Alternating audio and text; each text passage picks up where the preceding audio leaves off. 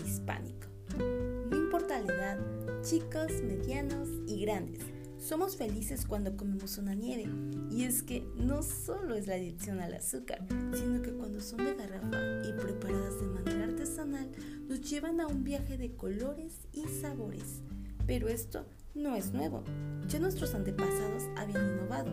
Moctezuma, por ejemplo, comía nieve del Popocatépetl mezclada con miel y adornada con flores. Las nieves de México no son algo nuevo, puesto que hay indicios que dicen que ya se elaboraban desde la época prehispánica. Los teotihuacanos hacían ofrendas y fiestas para pedir a los dioses diferentes peticiones y les preparaban un manjar, entre ellos la nieve a base de agua con miel y frutas de la época, como capulines, cacao, etc.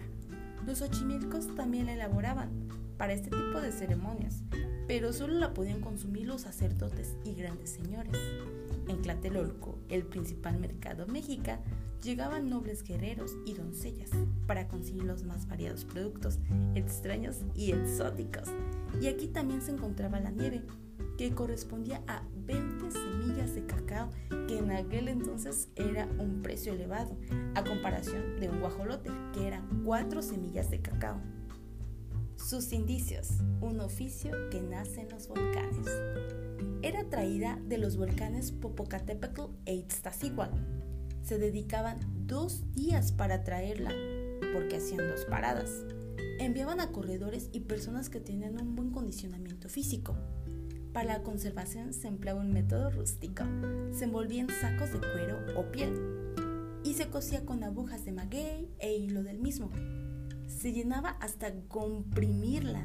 Algunos monarcas y grandes señores eran muy adictos a este postre y si alguno de los cargadores llegaba con la nieve deshecha, era severamente castigado.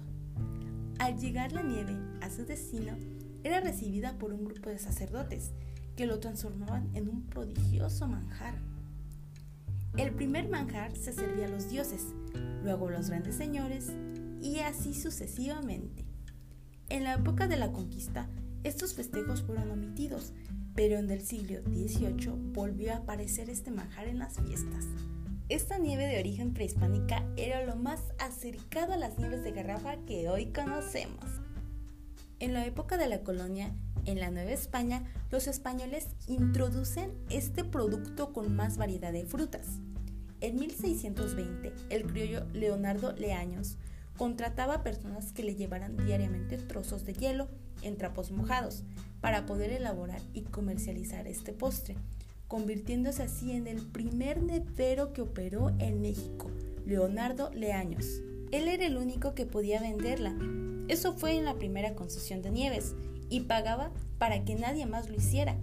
Durante la Nueva España, la nieve era consumida con más frecuencia en la época de calor y en la cuaresma, jueves santo y viernes de dolores.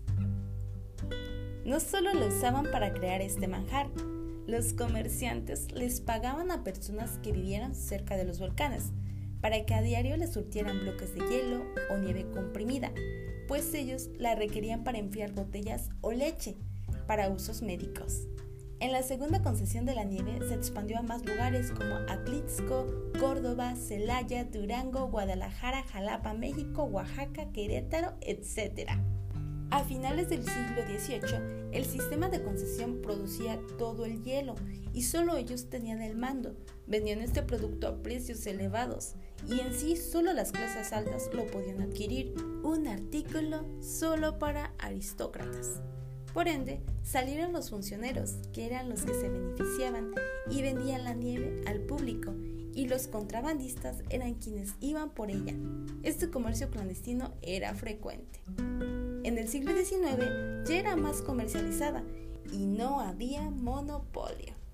Durante el porfiriato, los cafés y neverías se multiplicaron por todo el país donde se ofrecían de diferentes sabores. En Oaxaca, más que nieve se le considera un símbolo estatal y su preparación es todo un honor. Lugares más característicos. Tepoztlán, en el estado de Morelos, Oaxaca, donde se preparan de leche quemada, tequila y mezcal. Pátzcuaro, Michoacán, donde se prepara una tradicional nieve de pasta de consistencia cremosa. En Jalisco es tradicional la nieve de garrafa desde el principio del siglo XX.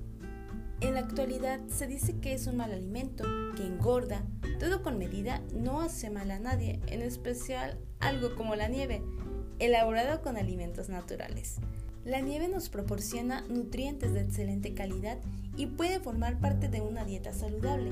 Es importante saber que hoy en día la podemos conseguir a un buen precio, pues recuerda que en épocas atrás solo era un postre para los dioses y clases gobernantes. Se estima que en México existen cerca de 450 mil establecimientos que venden toda clase de nieves y sabores.